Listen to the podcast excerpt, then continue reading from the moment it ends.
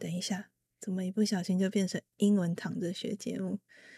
嗯，一个人主持节目就是有这种好处啦，随时可以离题。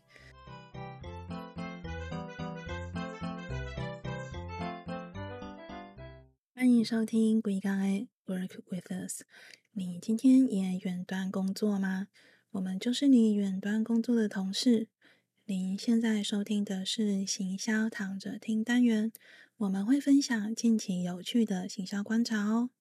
嗨，大家好，我是 VC，今天是我们录三十集的节目以来第一次只有一个 host，嗯，只有我一个人录音。因为我本来的搭档 Vanessa 她生病烧瞎，那其他伙伴正在为了年底的结案还有企划忙到烧焦。哎，等一下，我是说焦头烂额啦。嗯，相信各位行销人都很能感同身受，对吧？说不定你也一样在水深火热中听着这集节目哦。嗯，大家辛苦啦。那这一集应该是我们最后一次每周四更新，因为干妈干爹不足的关系，所以我们未来更新的间隔会比较长。嗯，下一集预计是一月十二号上架，所以如果有听众大大想要 donate 我们的话，让我们可以继续保持这个更新频率的话，可以点 show notes 上面的连接到 First Story 直接小额赞助。或者你也可以直接到 IG 上面私讯我们。好啦，那说到 money，嗯，有没有一种方式是让社群媒体平台可以发文就有钱赚的？就像 YouTube 那样，发了影片有人看就可以赚钱钱呢？嗯，有的哦。今天第一个案例要介绍给大家一个新的社群媒体平台，叫做 Spill。嗯，这个名字啊，应该是出自于英文 “spill the beans” 这个英文片语，意思就是把秘密泄露了。譬如说，你之后在 spill 上面爆了某一个卦，那你就可以说 “I spilled the beans on spill”。啊，等一下，怎么一不小心就变成英文躺着学节目？嗯。一个人主持节目就是有这种好处啦，随时可以离题，而且我等一下后置也不会把这段剪掉哦，呵呵。好，总之，Spill 这个平台是几个前 Twitter 员工创立的，他们预计在明年呢，也就是二零二三年的一月下旬推出 Alpha 版。那大家现在可以直接到 Spill 上面去注册，保留想要用的账号哦。根据 Spill 的创办人在推特上面说的啊，他们预期的目标是在一月下旬前有五万个人加入 Alpha 版本的等待名单。可是想不到在短短四天内就突破了四万一千人呢。至于为什么有这么多人加入啊，Spill 到底有什么魅力呢？当然啦，除了你可以在上面跟你的朋友联络，还有分享个人近况这些很基本的功能之外，最大的特色有两个哦。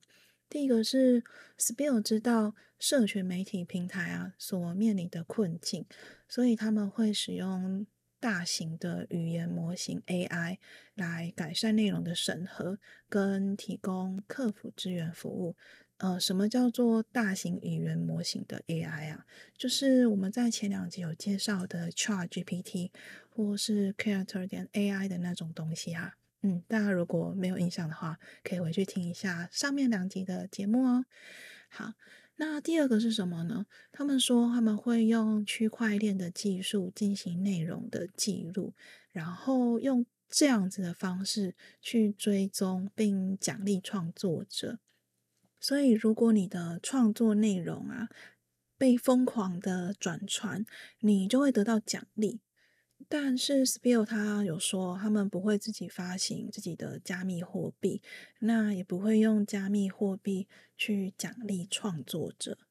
所以，嗯，如果大家对这种创作者互动就可以增加收入的平台有兴趣的话，其实也可以看看 Potato。Media，呃，我要把链接放在我们的方格子上面，大家可以去看看，有点像，但是其实又不太像。好，那我们来介绍第二个案例哦。第二个案例就不得不提一下最近很红的伯克莱清洁阿姨，相信很多人都有在 follow 这个事件哦。不过我还是简短的介绍一下这个事件的前因后果。嗯，起因呢是一位在伯克莱。呃，工作二十年的清洁阿姨跟伯克莱签的是承揽契约哦，但她实际的工作内容却是雇佣关系耶。嗯，因为清洁阿姨啊，不但被要求打卡上下班，工作时间也受到伯克莱的严格管控，还有打扫的范围也是依照伯克莱指示的。所以在在都显示了阿姨是受伯克莱的高度指挥监督，那这样子的工作模式啊，其实就是非常标准的雇佣关系哦。那后来因为嗯这件事情在网络上面发酵，那舆论爆炸了。伯克莱在事件爆发之后的隔日啊，还蛮快的，就跟清洁阿姨达成私下和解了。可是这个和解方式啊。嗯，在网民看起来却是有蛮大的问题哦，因为这个和解方式却是要这个清洁阿姨解雇委任律师哦。